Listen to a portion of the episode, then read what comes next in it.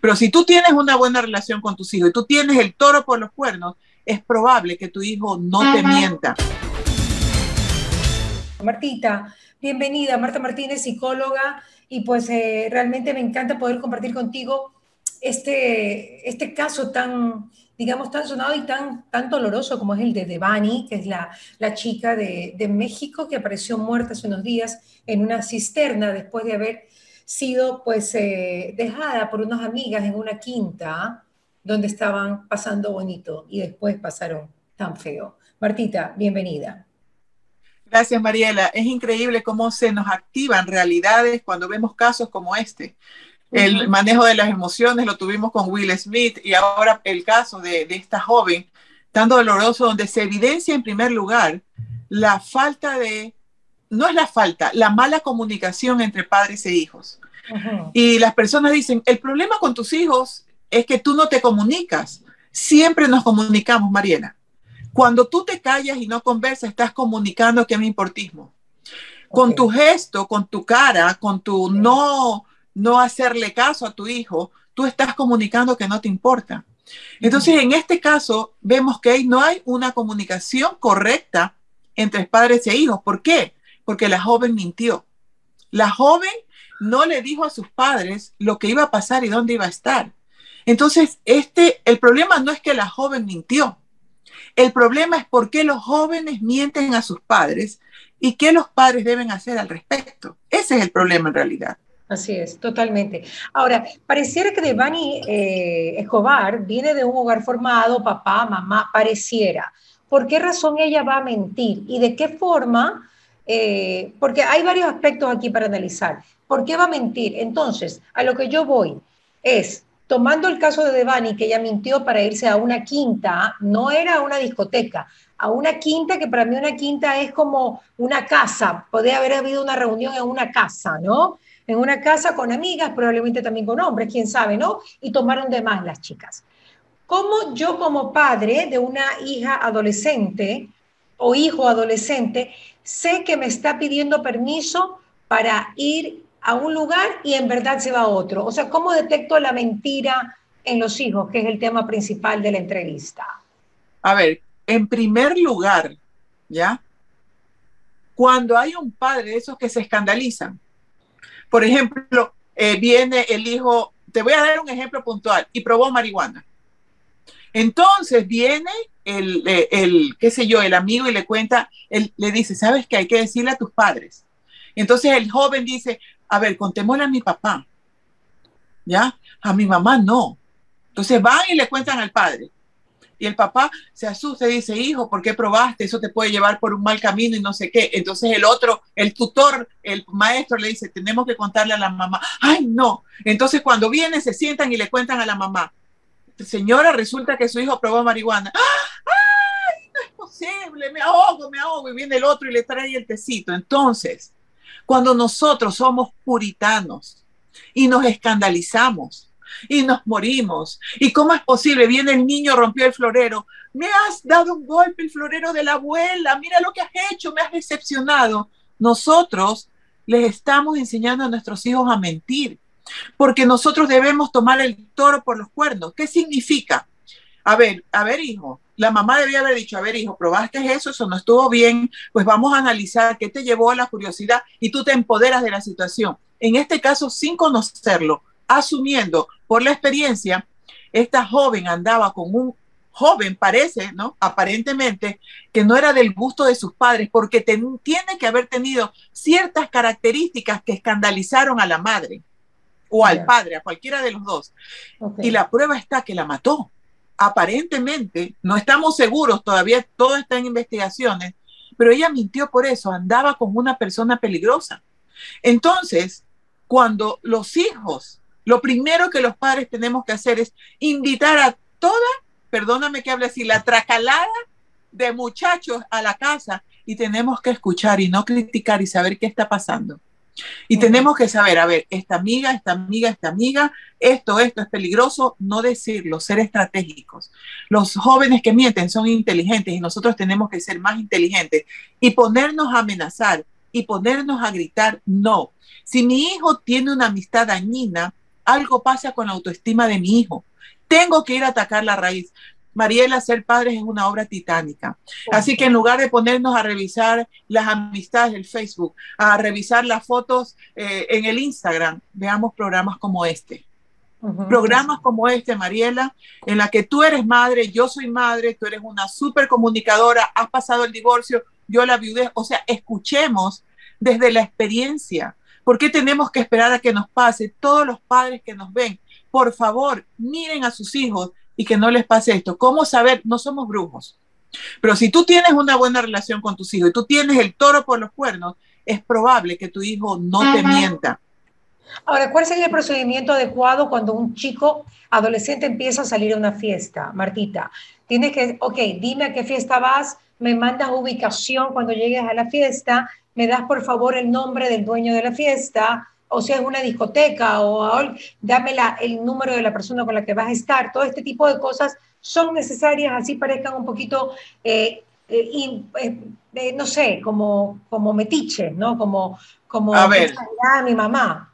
el otro día me dijeron a eso, a que tienes que darle. El, otro día, el otro día me dice una mamá, yo le revisé el teléfono a mi hijo, yo sé que eso es romper su privacidad. ¿Qué privacidad ni qué privacidad?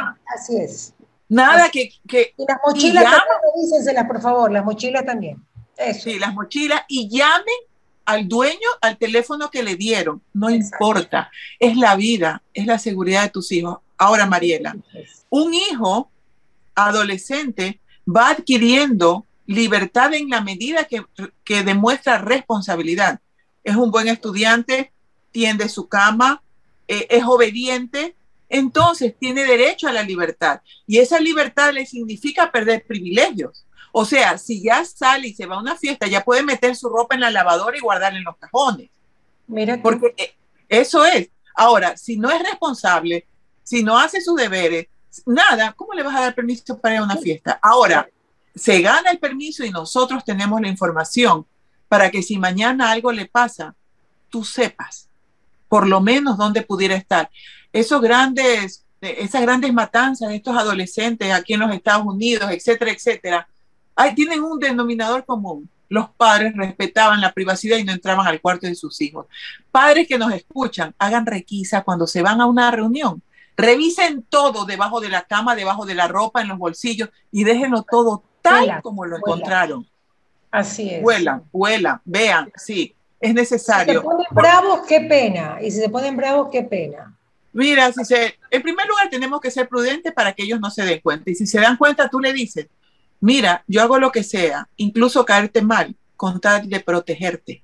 Me llama mucho la atención, Marta, la actitud de los amigos cuando van a fiestas. ¿Cómo puede ser posible que unos amigos que sacan a una amiga la dejen botada? Esto le, pasó a, a Devani Escobar. Fue con dos amigas más a esa reunión en esa quinta, en esa casa, me imagino que en México le dicen quinta, a una casa y la dejaron. Y llamaron al chofer de confianza, que él fue el último que le tomó la foto en medio de la carretera, porque la chica estaba, estaba loca, alcoholizada, y se bajó del carro y se quiere... Típico, ¿no? Que, que las mujeres, no me bajo, yo me bajo. Eso es la típica, ¿no? Y se quedan botadas, con rabia, con algo, se habrá peleado con el novio. ¿Quién sabe? Se quedó en la carretera, le tomó la foto y se fue. Este chofer de confianza, chofer de confianza, ¿ok? Pero de todas maneras es un adolescente que es uno de los principales sospechosos en el, al día de hoy sobre ese caso. Entonces yo me pongo a pensar, ¿cómo la, cómo la ve? O sea, yo creo que los amigos tienen que tener una máxima. Si salen juntos, no puedes dejar a tu amigo o a tu amiga solo, ni siquiera si ella quiere. Si ni siquiera, ay, no, déjame que a mí me gusta este man, no, hazte para allá. Cero, no le dan caso. Hasta que llegue a la casa, yo creo que es la responsabilidad también de los amigos el mantenerte al lado de esa amiga o amigo con la que has salido? Mira, Mariela, eh, hay jóvenes que son muy tercos y, sinceramente eso que tú dices es lo ideal, pero no siempre es posible y no podemos hacerlo responsable a los amigos. ¿Sabes quiénes son responsables? Los padres que no se hicieron amigos de los amigos, porque los amigos debieran tener la confianza de poder llamar y decirle, su hija está así. Ahí sí, le digo a los amigos, aunque tu amigo se enoje, llama a su padre y dile, ¿sabe qué? Quiere quedarse sola, no quiere seguir con nosotros, para que los padres actúen, para que no te pase lo que pasa ahora. Porque si hubieran llamado a los padres, quizás la historia hubiera sido otra. Pero ¿cómo llaman a los padres si no los conocen, si no son amigos? Por eso es que yo te digo, mira, así sea la cosa más terrible que te signifique, no sé, lo que sea, invita a los amigos de tus hijos a tu casa y siéntate a conversar un ratito de cualquier cosa superficial. Por ejemplo, tu hija de 13 años se quiere pintar las puntas del pelo azul, ¿ya? Entonces tú le dices a ella, a ver, vamos a comprar un tinte temporal, ¿ya? ¿Tienes alguna amiga que también se quiera pintar las puntas del pelo azul? Entonces yo llamo a la mamá, pero es temporal, a la tercera la base te va. Y esa niña que es invitada a la casa a pintarse también las puntas del pelo azul, tu mamá es lo máximo. Mañana pasa algo, hay la confianza. Entonces, nosotros debemos saber los números de teléfono de los amigos de nuestros hijos. Mira, en eso yo no fui cuidadosa, mi esposo sí. Mi esposo tenía en su teléfono los números de teléfono de todos los amigos de mis hijas. Porque él siempre les decía, si va y pasa algo, ¿a quién llamo por si acaso te quedes sin batería y no sé qué? Y lo tenía, él tuvo ese, ese cuidado, ese cuidado debemos de tener. Nosotros debemos tener el teléfono del lugar de la fiesta, de los amigos, y tenemos, cuando los amigos se van, y tenemos que mandarles el discurso así queden mal, juntos, por favor, siempre unidos. Y si alguno de ustedes decide separarse, avisen, porque pueden estar borrachos, drogados, lo que sea yo los voy a rescatar, pero no corran peligro no, por temor a, avisarnos. Eso hay que dejárselo bien claro a los chicos. Martita, muchísimas gracias. ¿Alguna última recomendación? Sí, eh, no nos quedemos en la preocupación. A los padres que nos escuchen, no piensen en la fregué. Es de aquí en adelante. De aquí en adelante, la información que has recibido hoy día, aplícala. No llega a tu hijo y le vas a decir, la próxima vez que te vas a una fiesta, me das el... no lo bombardees con inteligencia. Llega la próxima vez que te pide permiso, mi amor, con el caso de esta joven mexicana que pasó, los padres estamos alerta. Mi vida, necesito el teléfono de la casa, ta, ta, ta, ta, ta, porque yo no quiero que te pase algo. Y si tú te llegas a emborrachar, a drogar, lo que sea, y no tienes una forma correcta de regresar a casa, tú llámame. No importa. Lo conversaremos después, pero nunca corras peligro por temor a llamarme. ¿Ok? Eso los chicos tienen que estar claros. Eso, eso como última recomendación. Como siempre, un gustazo poder estar contigo. Un abrazo. Un abrazo, cuídate. ¿Qué pasa con Mariela? Llegó a ustedes gracias al auspicio de Ecuer, Urbaceo, Municipio de Guayaquil, ATM, Calipto, Ceviches de la Rumiñahui, UTEC, McCormick, Miraflores, Tramontina, Oriental Industria Alimenticia, Gran Duval y Ultrabón.